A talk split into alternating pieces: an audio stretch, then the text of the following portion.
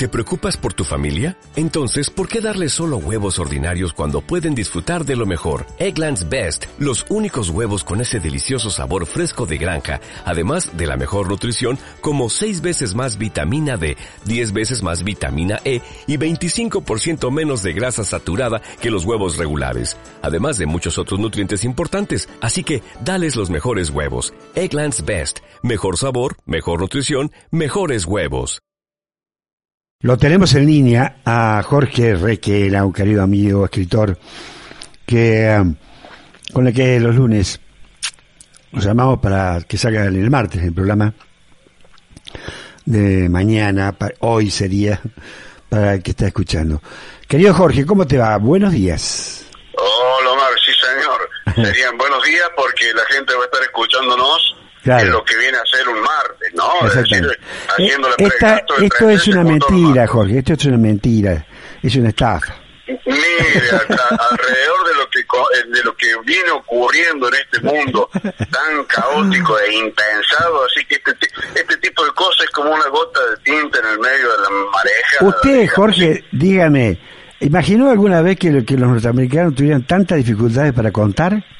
Es realmente bochornoso, realmente bochornoso. Y justamente venía con la idea de citar eso, justamente, porque la definición es un bochorno, pero es más bochornoso, Omar, mm. el hecho de que haya mucha gente, muchísima gente, mm. que los tenga como referentes de una democracia que es inexistente, mm. que es inexistente, vea, lo veamos desde el punto de vista que lo veamos, hace agua por todos los costados, así que me niego a aceptar de que cualquier mamerto, ya que está tan en boga el el adjetivo ese, cualquier mamerto venga y me diga de que. Estados Unidos es una democracia. Mm. Pero bueno, y aprovechando esto justamente que me estás diciendo, Omar, mm. y como otras veces antes de entrar en el tema que traigo para hoy, me parece necesario marcar algunos temas que han sido justamente como este, más o menos, como diríamos,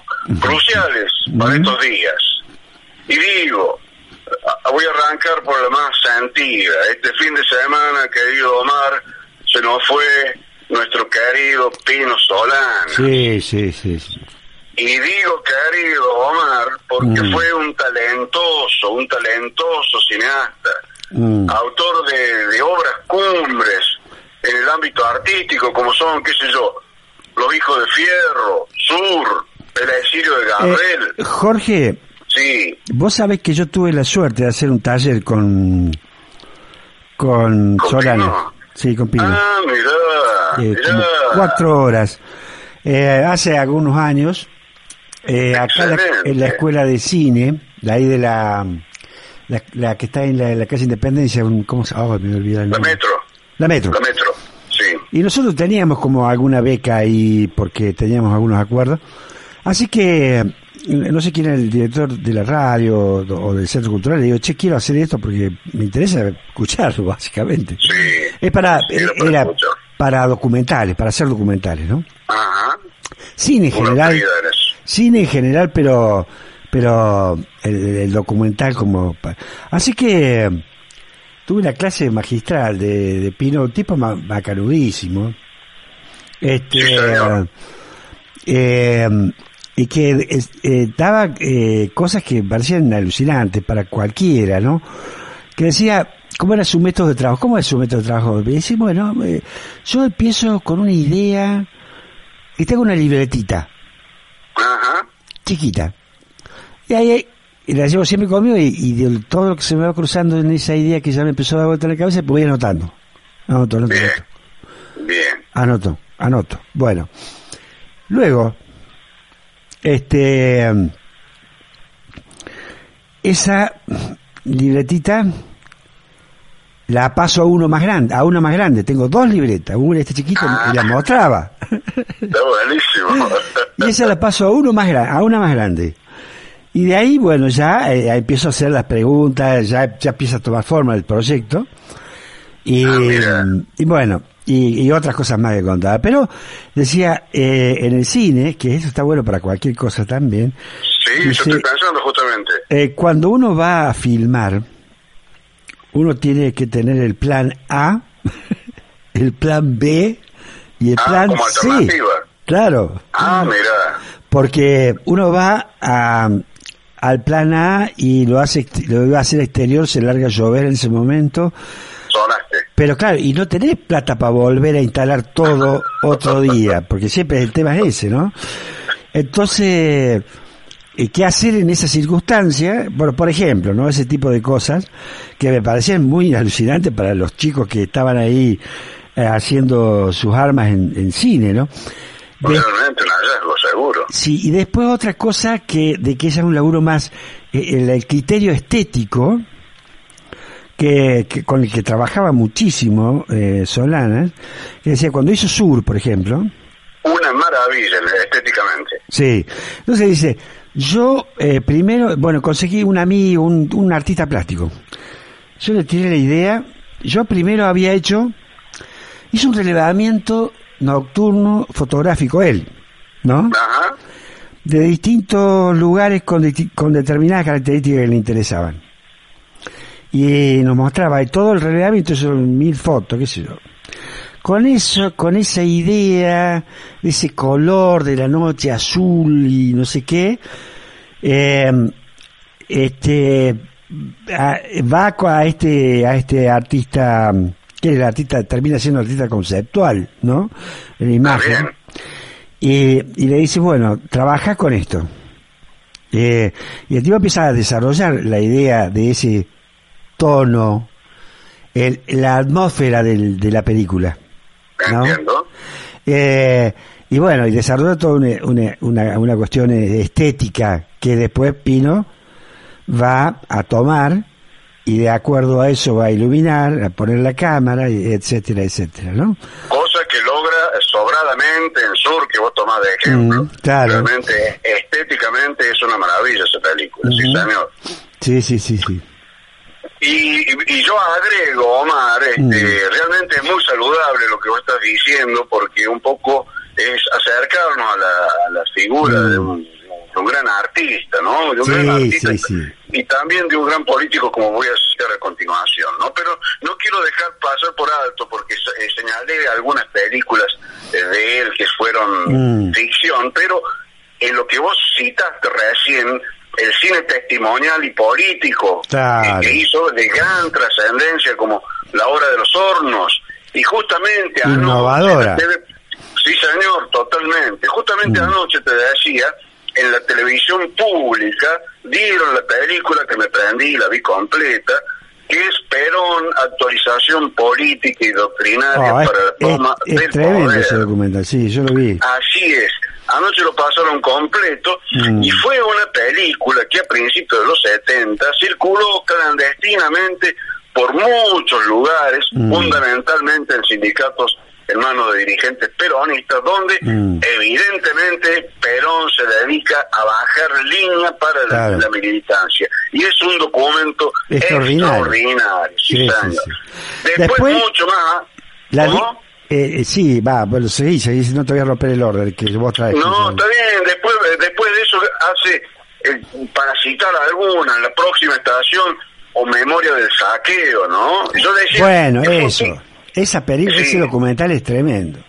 Es tremendo, pero, pero no solamente es tremendo desde el punto de vista documental y testimonial, Sí, sí, sino sí. la preparación artística que hay detrás de Mm, esto. mm. Porque comparativamente con lo que fue la hora de los hornos, que sin duda es un documento, comparativamente en la, tanto en la próxima esta- estación como en memoria del saqueo, hay una estética determinada que inevitablemente uno lo lleva, a uno lo lleva al cine de Pino Solana, ¿no? En, lo- Sí, en- sí, sí, en sí. los aditivos artísticos, tal como vos estabas mencionando en, en la experiencia que tuviste con él. Y digo querido también, Ujú. porque como lo vemos en su obra de cine, también en su acción política fue un gran militante, un enorme militante, claro, diría yo, claro. Que incluso llegó a sufrir atentados contra su vida, Claro. Omar. Sí, sí, durante el ¿Te, menemismo. te acordás que lo balearon en las piernas Mm. y estuvo mucho tiempo caminando con bastones? Bueno, a consecuencia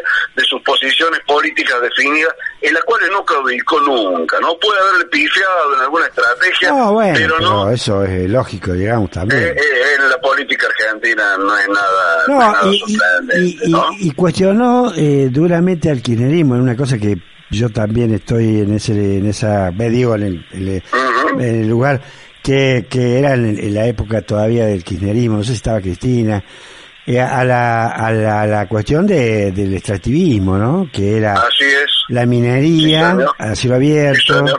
Es un crítico, sí, señor. eh, la cuestión petrolera, este... Sí, lo recuerdo claramente. Sí, sí.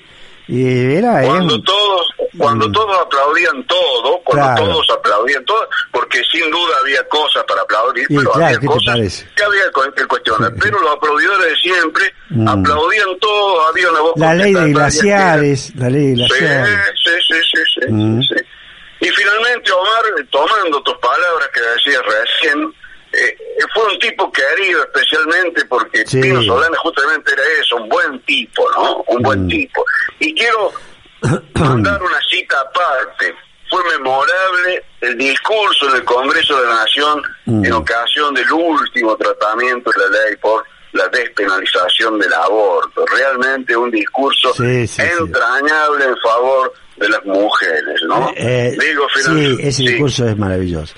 Pero es yo, maravilloso. yo tengo una otra anécdota que, que no la, no la, yo no fui parte, pero la vi.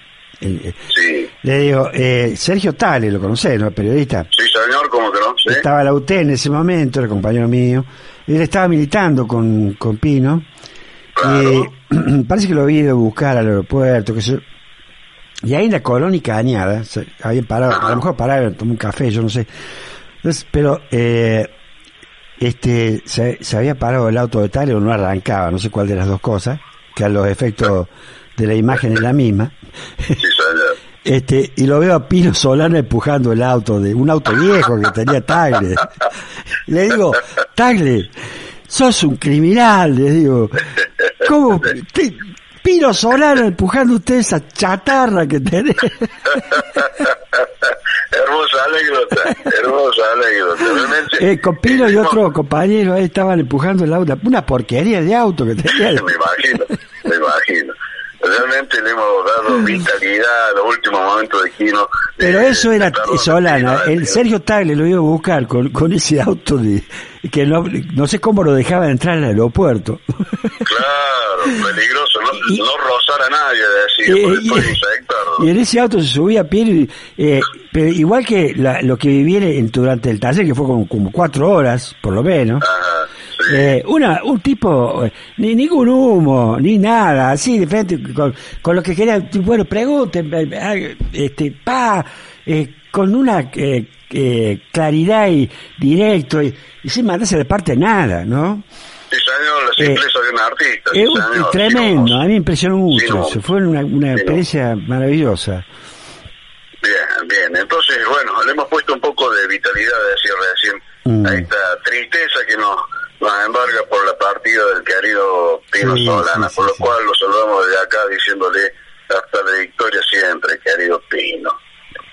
Bueno, por otra parte, y, ya tomándome de lo que vos habías dicho al principio, y tal como lo había mencionado el martes anterior, ocurrió finalmente la elección presidencial en el monstruo del norte, ¿no? ese país que decíamos el otro día se sigue creyendo que es América, ¿no? Y repito lo que te decía recién, un verdadero bochorno de quienes se referencian a ellos como la gran democracia. Por lo visto, la idea de democracia, digo, definitivamente a ellos les resbala.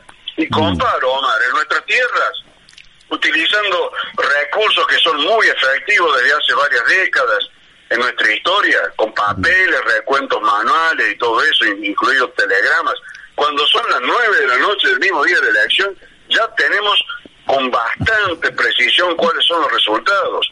Imagínate. cosos, Imagínate si hubiera pasado eso acá. Claro, claro, le dan vuelta el país, seguro. Estos cosos, digo yo, los primeros en el mundo, tardaron cuatro días, Mm. cuatro días para concretar el escrutinio. Y así todos no estaban de acuerdo. Realmente es una verdadera calamidad. No hay manera de no estar de acuerdo para sí. contar los votos. No, no, no, imposible, es imposible. Digo, copiando, Omar, copiando lo que se escuchaba por ahí. Mm. Digo, finalmente hubo una buena noticia. Perdió Trump. Pero Mm. también hubo una mala noticia. Ganó Biden. Prefiero decir Biden como, como le dicen por ahí Biden. Es Biden. Mm. La mala noticia es que ganó Biden. Bueno, Mm. por otra parte, y acá ya no para entrar en tema ni en polémica, porque realmente esto sí que es vergonzoso y bochornoso por el grado, digo yo, de ignorancia o de mala leche que tienen varios sectores de nuestra comunidad, ¿no? Mm. Muchos de nosotros hemos recibido con alegría y entusiasmo la cercanía bien concreta de la vacuna, Mm. por lo que celebro Mm. tan Claro, pero sí. tan importante noticia que ha dado el gobierno nacional. Mm. Eh, no merece mayor este, comentario de Sí, hay, Y finalmente, sí, a ver. hay acuerdo con dos o tres laboratorios ya. Eh, Así es. el primero que tenga la, la vacuna, bueno, ahí se irá. Sí, sí, y dentro de esos laboratorios ya han garantizado cada uno cierta cantidad de dosis sí, que realmente es muy bienvenida la noticia, ¿no? Muy Eh. ¿Qué te parece? Pero hay tanto energúmeno dando vuelta y poniendo en cuestión de que una vacuna Hay- le va a... Hay a meter- intereses. Sí, Ah, por eh, hay mucho- Bueno, esto es la, la- lo absurdo con la, la ignorancia es, es manifiesta cuando se trata de lo... Pero no, no, no solamente hay, bueno, mala leche, ignorancia, pero pero tipos con una serie que deberían, digo, con un tipo como la Nata, que supuestamente se cree tan informado, debería tener un poco de, de información.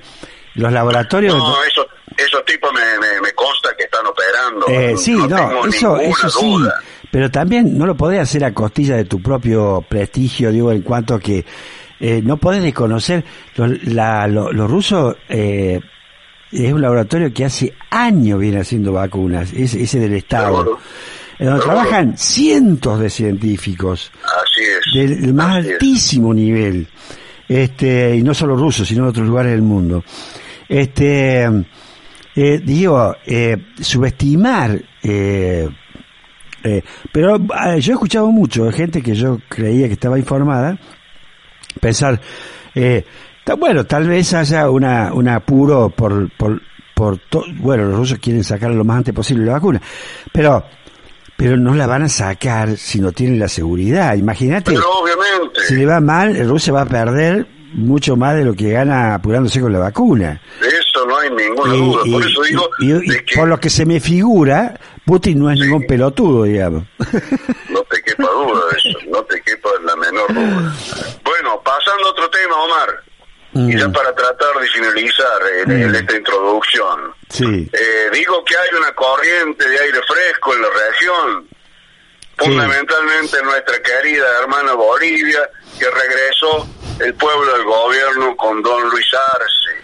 Sí. Yo seguí atentamente los acontecimientos de la asunción del mando y te digo que me impactó emotivamente Ah, la toma mira. de juramento. Me pero Mm. tan trascendente como contundente y quedé tan impactado que lo traigo aquí. ¿m? Mm. Voy a leer porque es muy breve el texto de la toma del juramento y presta atención si no lo escuchas. No, no lo escuché.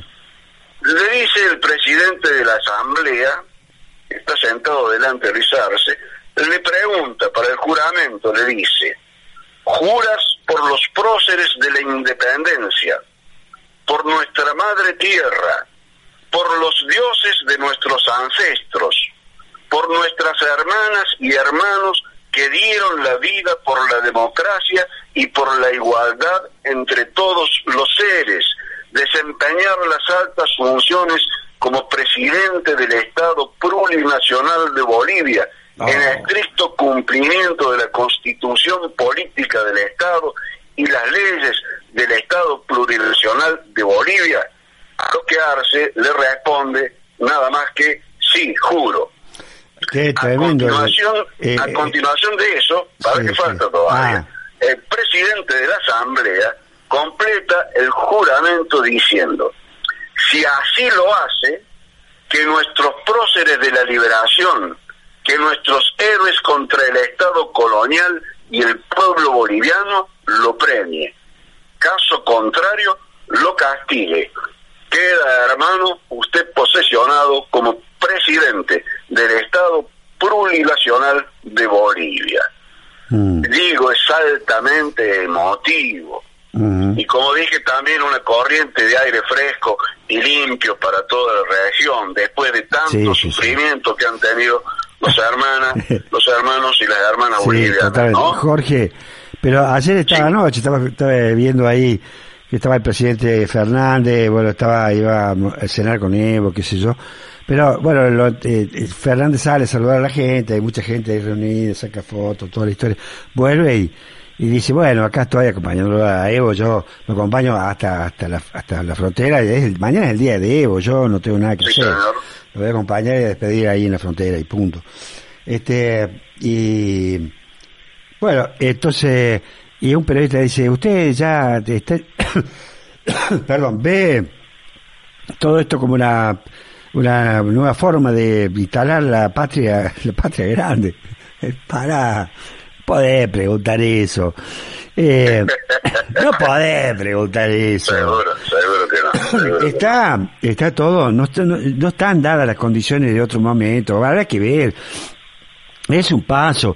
Eh, este, eh, es un paso para que lo- lo- los gobiernos sean más afines, tengan mayor afinidad po- política, ideológica. Seguramente, sí. Eh, sí, y, sí. y bueno, y, que- y va habrá que ver, y esto será un tema de de años. eso, va a haber que remontar mucho río arriba para llegar Claro. a fue la época de, la- de la gran, este, de, Mm, de gran claro. Sur y Mercosur, ¿no? Así que, Aquello fue- De todas maneras, eh, sirve como Muy símbolo importante. y sirve emotivamente también, sin lugar a dudas, sin lugar a Pero dudas. ya veo, de los sé, varios que le preguntan y dice, bueno, estas son las, son las, las condiciones para la patria grande.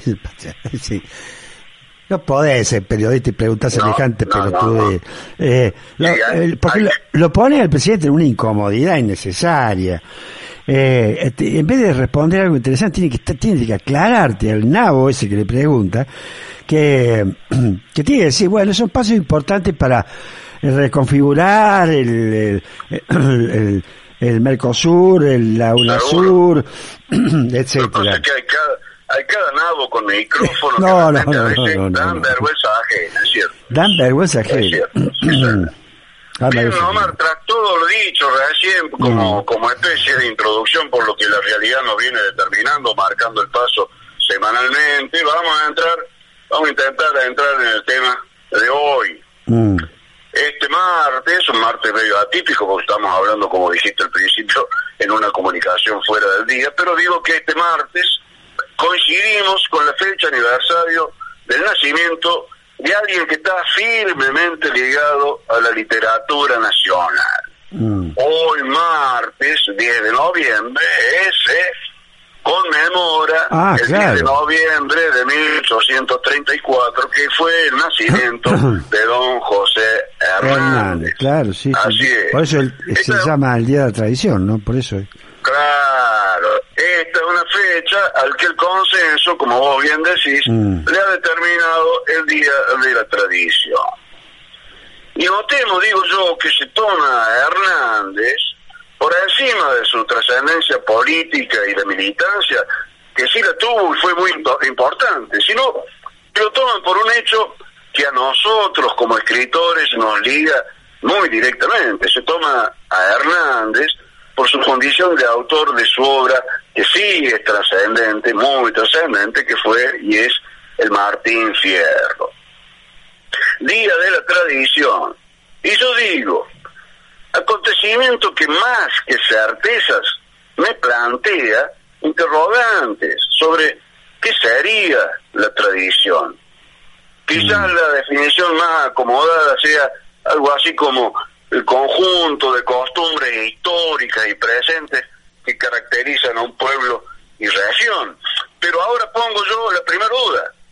¿Acaso ¿Acaso nuestra nación no fue definida siempre como un crisol de razas a causa de una población que ya era rica en sus orígenes y que después fue engrosada en variedad por las corrientes inmigratorias de fines del siglo XIX y el convulsionado siglo XX, ese de las guerras terribles. hoy, hoy entonces nos encontramos con argentinos genuinos que son descendientes de variadas y diría ricas nacionalidades, algo que aquí sin dudas hace el orgullo de nuestra nación, la gran variedad de legados culturales que la conforman. Y decía, hay argentinos nativos que continúan respetando las tradiciones de sus ancestros. Sin ir muy lejos, todos los años acá en Altagracia se realiza la feria de las colectividades, donde se resaltan todas esas tradiciones culturales de sus orígenes. Y digo, yo, Jorge, en mis venas corre sangre de ancestros originarios, esos que la conquista llamó indios. En mis venas hay sangre de ancestros originarios, de antiguos españoles y de inmigrantes italianos. Por otra parte, Omar, en mi vida he tenido la fortuna de relacionarme con mucha variedad de personas, desde japoneses, he tenido, Omar, amigos y compañeros japoneses, hasta mexicanos, sin ir más lejos. Hoy, actualmente, tengo relaciones muy cercanas con brasileños y cubanos. Y cuento además con familiares austríacos, un par de sobrinos nietos que son alemanes. Y en algunos momentos alternados en mi tiempo vital, he estado en contacto con italianos, bolivianos, alemanes, armenios, paraguayos, sirios, españoles, peruanos, polacos, chilenos y hasta jamaiquinos, los tenía anotados porque no quería olvidarme de ninguno. Sin contar con los contactos que he tenido circunstancialmente, ¿no? Y necesito marcar que cada uno de esas nacionalidades que he mencionado no han sido tomadas al azar ni antojadizamente, en realidad han existido. Todo esto está dicho para corroborar cómo, de algún modo, las posibilidades culturales ocupan un amplísimo espectro de posibilidades. Y que hablar, Omar, con lo evidente que te pone en evidencia y bien te presentan con tu propio apellido, querido Omar, ¿no? Sí, claro, sí, sí. ¿Qué procedencia viene a ser Heflin? Y eh, alemanes, según me dijeron. Ah, mira, ah, mira. De la región del Volga. Ah, qué curioso. Eso era, antes era Rusia. Sí, eso te iba a decir justamente. Y después pasó a ser Alemania, no sé por qué razón. Guerra de por medio. Y ha habido mucho movimiento étnico por esa zona, sin duda, sí, señor. Sí, una hambruna terrible. Bueno, eh, mi abuelo, que es el que viene, tiene seis años, cuando viene, cuando lo traen, digamos, su, sus padres, eh, llega a los seis años acá al país, así que... Pero bueno, su hijo era más... Su hijo... muchas familias, eso, sí. Sí, su hijo era el más criollo que, que, los propios paisanos, así que... Ah, mira qué curioso. ¿Estás hablando de tu padre? Sí, mi padre, también ah. algunos hermanos. Ah. El, trabajo rural, acá se adaptaron muy bien el campo, los animales, los caballos, qué sé yo, todas esas cosas. Mi viejo, eh, su acontecimiento cultural más, más, más grande era ir a ver una doma. Ah, mira vos, mira vos. Una carrera cuadrera. La simpleza de la pobreza, sí Se emperifollaba y salía. Este... Ah, era todo un acontecimiento. Oh. Mira vos, mira vos. Qué bárbaro, ¿no? claro.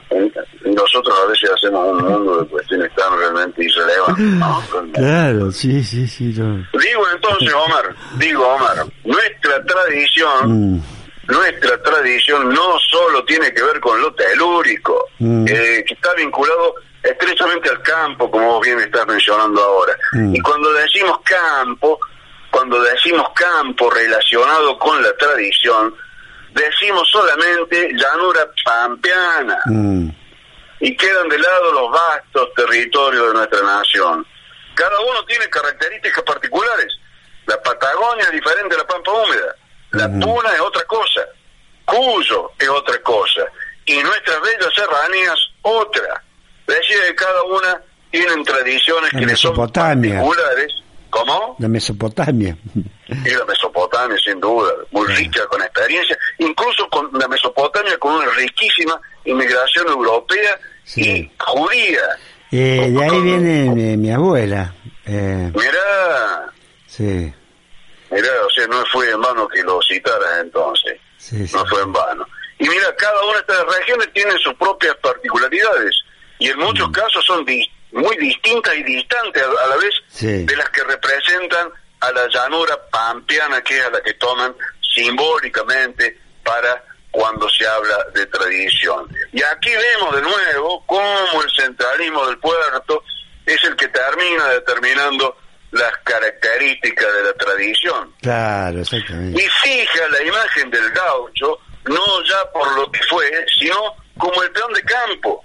Claro. Digo yo que es una reducción tendenciosa que desvirtúa mm. y vacía de contenido la imagen original del gaucho. Mm. Entonces digo que hay material suficiente para poner en dudas. Tradición es mucho más de lo poco que se empecina a mostrar. En lo profundo de la sociedad, por todas estas pequeñas cosas que estamos conversando contigo, Omar, en lo profundo de la sociedad subyacen legados culturales que son mucho más firmes y además son los cimientos que nos definen. Mm. Volvamos, eh, Omar. Decíamos, la obra insignia de la cultura nacional y base de la idea planteada como tradición, por la fecha digo, es el Martín Fierro, obra cumbre como mm. símbolo literario, ¿no? Pero hay quienes plantean, entre los que me incluyo, plantean que hay otra obra clave de nuestra historia, nuestra cultura y nuestra literatura, quizás tanto o más valiosa que el mismo Martín Fierro, el Facundo. Obra cumbre de ese polémico personaje que fue Sarmiento, mm. y yo digo tan polémico como excelente escritor. Tal vez, tal vez en su civilización o barbarie, que en muchos sentidos también llega a sintonizar con parte de la historia del Martín Fierro, esa civilización o barbarie tal vez sea la que defina con mayores precisiones las notables características esenciales de la formación de nuestra nación y que puede prefigurar de algún modo las claves de nuestras tradiciones.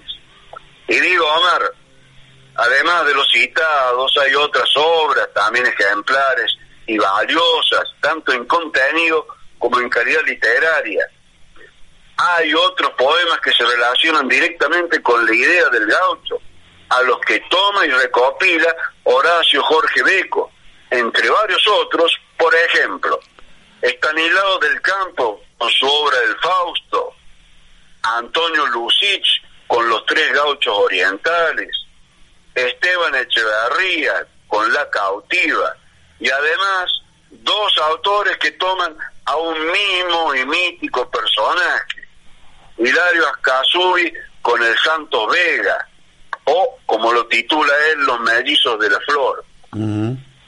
Para entrar en tema, leo los primeros versos.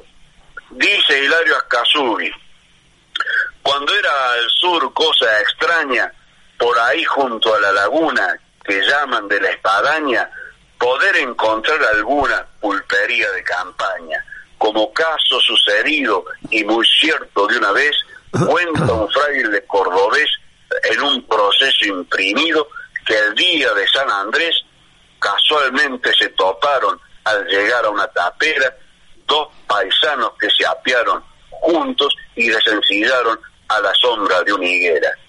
Y mira vos, en tanto, el mismo personaje está en Rafael Obligado. Quizás este Santos Vega sea el más recordado, el más citado y el que a mí me resulta mucho más poético y encantador.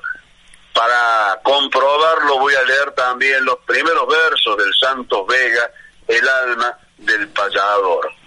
Cuando la tarde se inclina, sollozando al occidente, corre una sombra doliente sobre la pampa argentina, y cuando el sol ilumina con luz brillante y serena del ancho campo la escena, la melancólica sombra huye besando su alfombra con el afán de la pena. Cuentan los criollos del suelo que en tibia noche de luna, en solitaria laguna, para la sombra su vuelo, que allí se ensancha y un velo va sobre el agua formando, mientras se goza escuchando por singular beneficio el incesante bullicio que hacen las olas rodando.